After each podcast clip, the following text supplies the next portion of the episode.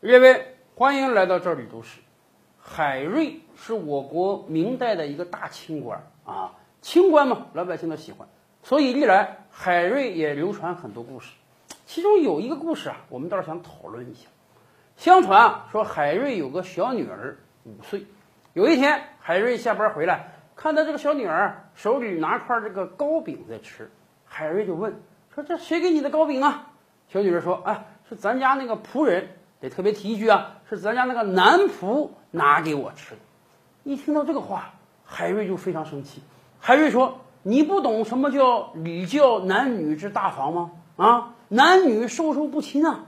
你作为一个小姑娘、小丫头，你怎么能拿一个男人给你的糕饼呢？虽然那个男人还是咱们家的仆人，你这不像是我的女儿。你要是像我的女儿，你就应该有志气。什么志气呢？这个志气不光是不吃这块糕饼。”是从此以后不吃任何东西，以死明志来证明你是个贞洁烈女。结果，他这小女儿听了父亲的一番话之后，还真就有了志气，七天七夜不吃不喝，最后饿死了。后世啊，很多人都拿这个故事来说海瑞这个人，哎呀，多好！你看看，自己的小姑娘拿了别的男人一块糕饼，都认为是不贞洁的事情。当然了。随着时代的变迁，很多故事都有了新意。以今天现代人的观点来看，怎么可能嘛？什么叫男女授受不亲嘛？我就一个小女孩拿了别的男人一块糕饼就该饿死啊？这可能吗？而且还有很多现代人考证，这个故事是真的吗？因为这个故事啊，从来没有见于正史，都是清代一些文人笔记啊、野史中记载的。而且还有人说。虽然说宋明理学以来啊，中国古代这个封建是一个吃人的礼教，但是你也不能把古人都当傻子。古人至于傻到一个五岁小姑娘拿自己仆人一块饼就要饿死自杀吗？那这样哪个家里能雇男仆啊？哪个家里没有小姑娘啊？更何况，儒家不是那么封闭的，儒家不是封闭到说男女一点接触都不能有啊。儒家都探讨过这个话题啊，说嫂子掉井里了。作为小叔子，能不能够搭把手把嫂子拉上来？当然能了。这个时候，人命关天，生死为大，还谈什么男女授受不亲呀？所以很多人都说，海瑞女儿饿死这个事儿多半是胡扯瞎编的。在这里啊，我们还可以举另外一个故事做一个佐证，也是明朝年间啊，明太祖朱元璋洪武年间。有一个来自于江西南昌的官儿叫曾秉正啊，后来由于这个文章写的比较好，被中央看中，中央决定了调你到南京工作吧。到了南京之后呢，给了一个三品的官儿，相当于一个副部长。这个人呢，一方面文章写得好，另一方面很有点这个知识分子、文人士大夫清高的这个气节，所以在朝堂之上啊，经常写奏折批评当时皇帝朱元璋啊。让朱元璋搞得很不高兴，后来找了个由头，就给他贬了，一撸到底，变成平民老百姓了。你不要在京城待着了，回家去吧。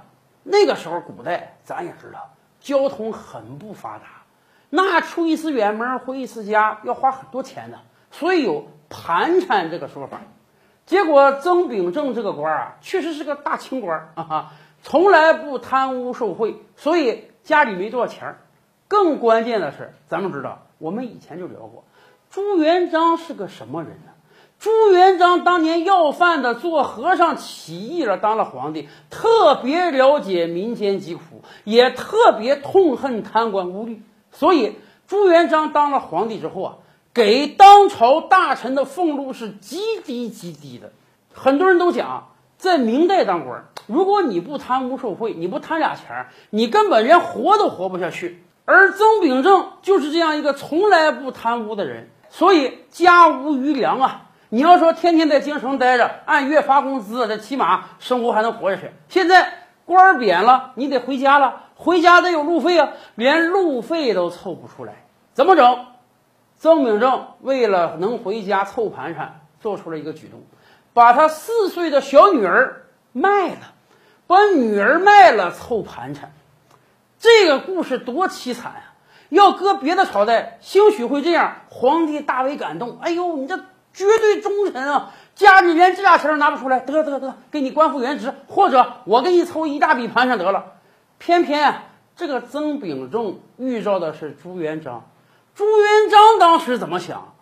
你作为三品大员、副部长级高官，回家没钱，还把女儿卖了，你这是个什么行为？你再没钱，能把女儿卖了吗？你这不是寒碜你自己啊，你这是寒碜我，寒碜我大明朝啊！所以干脆，朱元璋说：“你不是连女儿都卖了吗？你不是不想要后代吗？好啊，我成全你，我给你宫刑，哎，我给你一个司马迁的待遇，让你以后也甭想有后代了。”就这样，清官曾秉正啊，不但女儿被卖掉了，不但官儿被贬掉了，连小弟弟都被割掉了呀！所以大家看到了吧，在大明朝，把自己女儿卖了都会引得皇帝大怒。如果海瑞当时真的因为一个糕饼就把女儿生生饿死，那会是多大的一出事儿啊！